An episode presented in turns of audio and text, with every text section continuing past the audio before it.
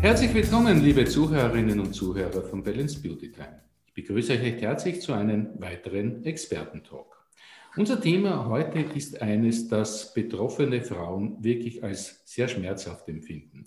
Wir werden uns heute mit dem Thema von wiederholten Fehlgeburten auseinandersetzen, im Fachbegriff Abortus habitualis genannt. Und dazu haben wir uns unseren Expertenpartner, Universitätsprofessor Dr. Stefan Jerecek, eingeladen. Er ist seines Zeichens Leiter des Kinderwunschzentrums Döbling und hat sich auf Kinderwunschbehandlungen spezialisiert. Ich sage ein herzliches Grüß Gott, herzliches Willkommen, Herr Professor Jerecek. Ja, von meiner Seite aus auch einen schönen guten Tag und ja, danke für die Einladung, dass wir gemeinsam dieses Thema besprechen werden. Lieber Herr Professor, danke, dass wir uns mit Ihnen diesem Thema widmen dürfen, denn ähm, es ist ja ein Thema, das ja nicht ganz leicht zu kommunizieren ist. Es ist für die betroffenen Frauen sehr schmerzlich und es ist ein Thema, das natürlich eines ist, wo man sich vertrauensvoll auch wirklich an eine Ärztin, an einen Arzt wenden muss. Herr Professor, was versteht man eigentlich genau unter Abortus habitualis? Also eigentlich per Definition bedeutet das, dass man wiederkehrende Fehlgeburten äh, erleben muss oder erleben musste. Äh, man spricht davon, wenn man zwei oder mehrere Fehlgeburten ertragen musste. Die Fehlgeburten können nun im Rahmen einer Kinderwunschtherapie insofern auftreten, dass es Implantationsversagen gegeben hat. Das heißt, es wurde ein Embryo transferiert und 14 Tage später äh, gibt es einen negativen Schwangerschaftstest. Also auch das bezeichnen wir als, bereits als ein Abort quasi, weil ja definitiv bereits Leben in die Gebärmutter transferiert wurde und damit ein negativer Schwangerschaftstest abklärungswürdig erscheint. Des Weiteren natürlich auch die Aborte in den ersten Schwangerschaftswochen äh, nach einem positiven Schwangerschaftstest, wo man bei man Frühaborte und Spätaborte unterscheidet. Frühaborte so circa bis zur zwölften Schwangerschaftswoche, äh, Spätaborte danach, also nach der zwölften, dreizehnten Schwangerschaftswoche. Es gibt natürlich verschiedene Ursachen dafür die wir sicherlich gemeinsam jetzt ein bisschen besprechen werden. Sehr, sehr gerne. Ich kann mir jetzt äh, vorstellen, dass natürlich schon eine Fehlgeburt eine sehr große psychische Belastung für die betroffenen Frauen ist. Wenn das jetzt zwei, dreimal der Fall ist, wird das wahrscheinlich noch viel dramatischer werden, diese Belastung. Wie gehen denn die Frauen damit um, beziehungsweise wie kann man denn den Frauen auch hier psychische Unterstützung geben? Naja, ich glaube, vorweg ist es einmal wichtig zu sagen, dass ähm, ich doch der Überzeugung bin, dass es keine Frau gibt, die in ihrem Leben nicht wissentlich oder unwissentlich eine Fehlgeburt mitmachen musste. Ja? Das heißt, im Grunde genommen ist das ein sehr, sehr, eine sehr, sehr häufig auftretende Tatsache, dass es zu einem solchen Schicksalsschlag kommt. Die Frage nach der Psychologie ist natürlich eine sehr zentrale, weil äh, das natürlich auch hier bei uns im Kinderwunschinstitut ein zentrales Thema ist. Selbst wenn man eine gute Schwangerschaftsrate hat, so wie wir, sagen wir mal bei circa 36, 37 Prozent pro Versuch, bedeutet das im Umkehrschluss, dass natürlich nahezu oder sagen wir mal über 60 Prozent der Versuche nicht klappen. Und so ist es notwendig, dass jeder einzelne Versuch nachbesprochen werden muss und sowohl natürlich eine medizinische als auch eine psychologische Fragestellung bzw. Hilfestellung gegeben werden sollte. Es ist ganz wichtig, dass eben dieses Gespräch stattfindet und es ist für uns sehr wohl, wie man sich allein auf Tatsache dieser, dieser Zahlen ja vorstellen kann, ganz klar, dass wir sehr oft mit diesem Thema des, des Fehlversuches, des Nichtgelingens der Kinderwunschtherapie, dieses jeweiligen Zyklus, dieses jeweiligen Versuches konfrontiert sind. Und dass es natürlich immer wiederum ein zentraler Punkt ist, Patientenpaare aufzumuntern und zu sagen, ja, es ist halt einmal, es liegt in der Natur der Sache, dass nicht jeder Versuch klappen muss, sondern nur ein, ein Drittel der Versuche klappt. Und daher muss man versuchen, wiederum Energie aus dem Ganzen zu schöpfen und äh, einen weiteren Versuch in dem Sinn zu starten. Also eine ganz klare Frage der, der offenen Kommunikation oder auch der richtigen Erwartungshaltung sozusagen in dieser Problemstellung. Ähm, das heißt also, es geht wirklich um eine ganz klare Kommunikation und um eine ja, realistische Erwartungshaltung bei dieser Problemstellung. Kann man das so sagen? Ja, klare, offene Kommunikation, nicht Sachen versprechen, die ganz einfach unwahrscheinlich sind, sondern es ist wichtig, dass man medizinische Fakten offen und transparent darstellt, erklärt und trotzdem versucht gleichzeitig zu motivieren, den Schritt oder die Schritte ganz einfach zu setzen. Auch vielleicht auf Gefahr hinauf, dass äh, es wiederum nicht funktionieren kann oder muss und damit wiederum ein frustrierender äh, Moment erlebt werden muss. Das ist sicherlich eine Tatsache, dass diese Hin- und Hergerissenheit ähm, existent ist und äh, kombiniert mit den Versagensängsten, die natürlich da empfunden werden in diesen Momenten und es liegt jetzt an uns, Reproduktionsmedizinern bzw. Fachärzten, Frauen wiederum aufzubauen und äh, ihnen zu erklären, woran es vielleicht gelegen haben könnte, beziehungsweise halt Alternativen und Therapieoptionen vorzuschlagen. Mhm. Kommen wir gleich dazu, wo es gelegen haben könnte. Was sind denn ähm, sozusagen die Hauptursachen, Herr Professor, warum es zu wiederholten Fehlgeburten kommen kann? Also es gibt im Grunde genommen einen Abklärungspfad, den wir hier im Institut etabliert haben, der die wichtigsten Ursachen abarbeitet. Zum einen gibt es Ursachen, die im Blut der Frau darstellbar sind. Das heißt, dass Störungen im Blutgerinnungssystem, dass Störungen im Bereich des immunologischen Systems dafür verantwortlich sein können, dass die Einnistung nicht funktioniert, beziehungsweise dann äh, der Embryo frühzeitig äh, abgestoßen wird. Des Weiteren gibt es natürlich auch organische Ursachen, dass die Gebärmutter nicht dazu bereit ist, beziehungsweise zu wenig Platz, äh, anatomisch jetzt gesehen, vorhanden ist, die, den Embryo aufzunehmen und die Schwangerschaft wachsen zu lassen, beziehungsweise die, die Schleimhaut in dem Sinn gestört ist, dass Zellen in der Schleimhaut vorhanden sind, die die Einnistung beziehungsweise das Wachstum des Embryos äh, verhindern können. Ein zentraler Punkt natürlich ist, oder der wichtigste Punkt in dem Ganzen ist natürlich das Alter der Frau.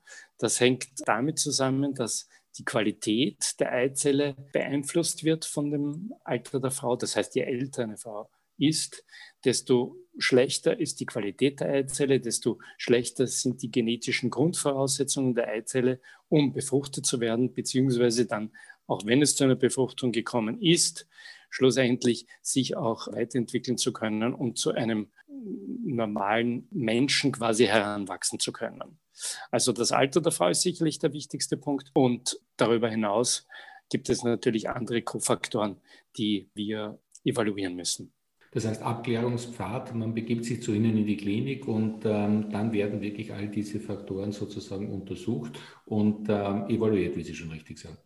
Richtig. Also es wird Blut abgenommen, es wird ähm, eine Schleimhautbiopsie durchgeführt, es wird, wenn man einen Verdacht hat, dass organisch etwas äh, nicht in Ordnung ist, dass zum Beispiel kleine Wucherungen in der Gebärmutterhöhle vorhanden sind, kann eine Gebärmutterspiegelung durchgeführt werden, um das auszuschließen bzw. gleich zu therapieren. Ja, und in weiterer Folge natürlich können noch andere Therapieoptionen dann vorgeschlagen werden.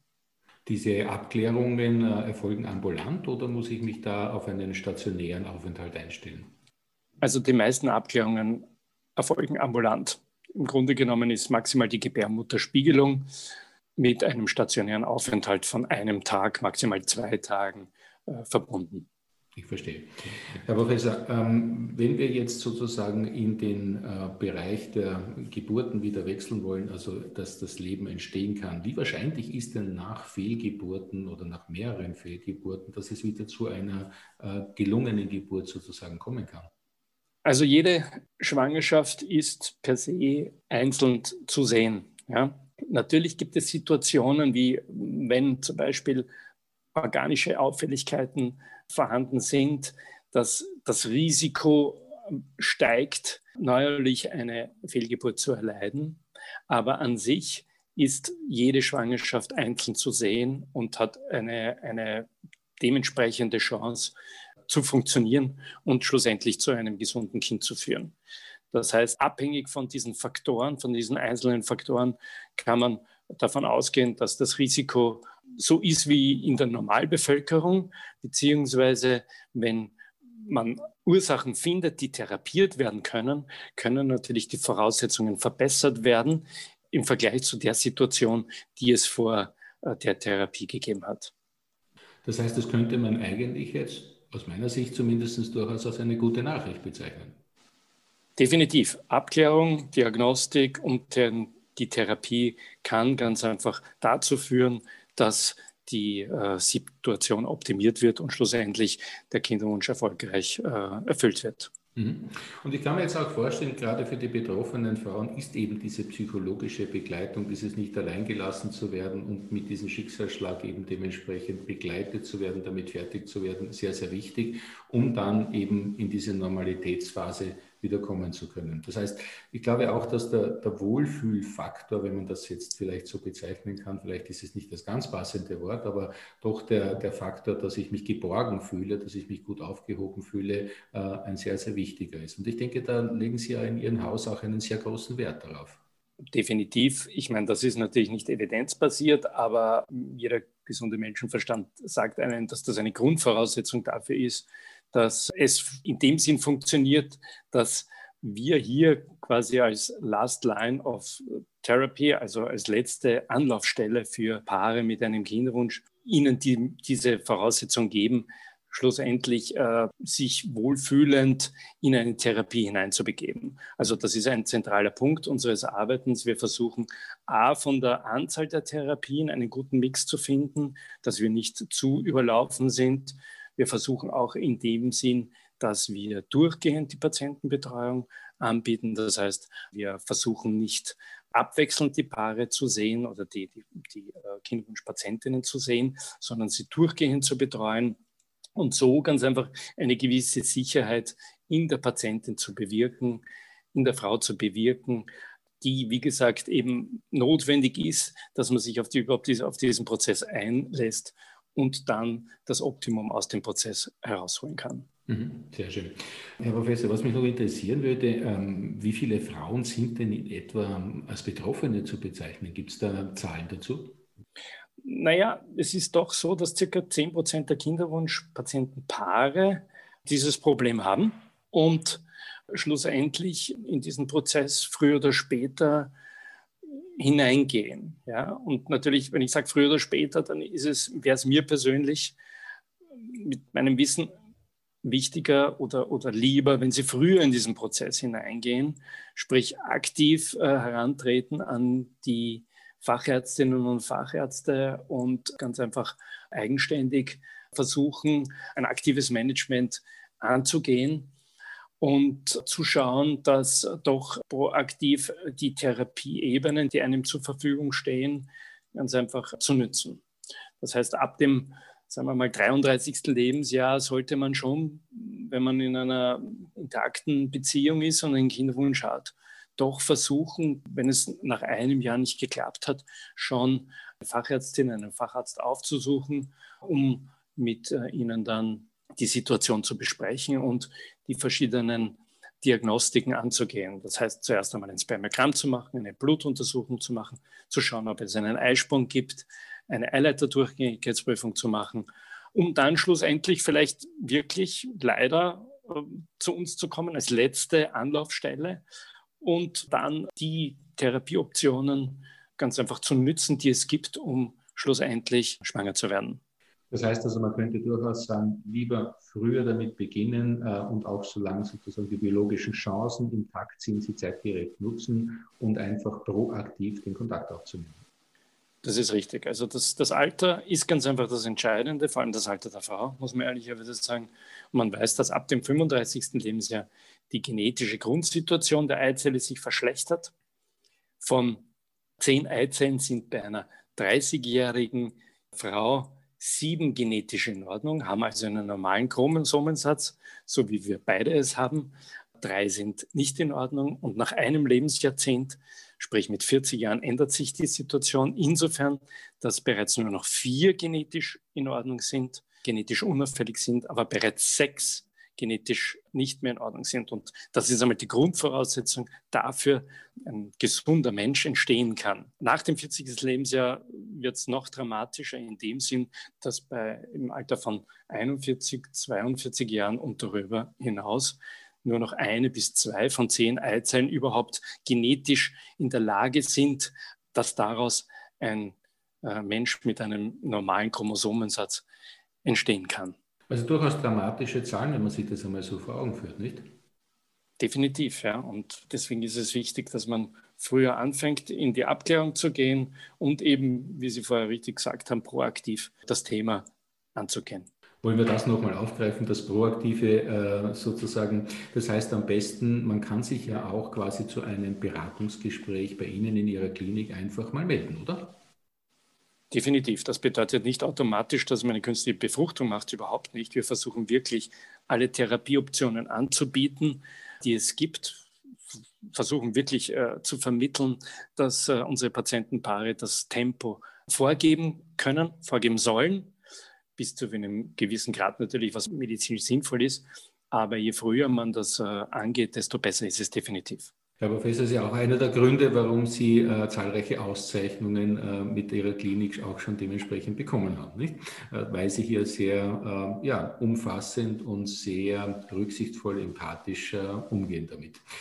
Lieber Herr Professor, ich möchte mich einmal an dieser Stelle ganz, ganz herzlich für diese wertvollen Informationen bedanken. Ähm, war ein sehr wertvolles Gespräch. Ich möchte ein Dankeschön dafür sagen, nämlich vor allem für Ihre Zeit. Ich weiß, Ihr Terminkalender ist ein ziemlich gefüllter. Umso mehr weiß ich und wissen es unsere Hörerinnen und Hörer zu schätzen. Vielen herzlichen Dank für die Möglichkeit, mit Ihnen über dieses doch sehr, sehr wichtige und leider oft in den Tisch gekehrte Thema sprechen zu können. Ich wünsche Ihnen auch noch einen schönen Tag.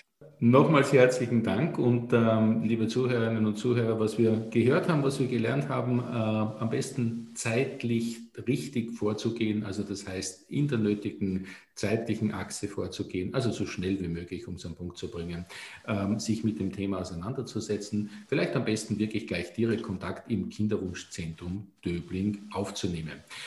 Ja, der Leiter, Universitätsprofessor Dr. Stefan Irecek ähm, und sein Team ähm, sind da sicher die richtigen Ansprechpartner. Und ich sage auch an euch, liebe Zuhörerinnen und Zuhörer, ein herzliches Dankeschön, dass ihr wieder mit dabei wart bei diesem Expertentalk. Und in diesem Sinne kann ich nur sagen, danke fürs Zuhören. Bis zum nächsten Mal. Bleibt gesund. Tschüss und auf Wiederhören.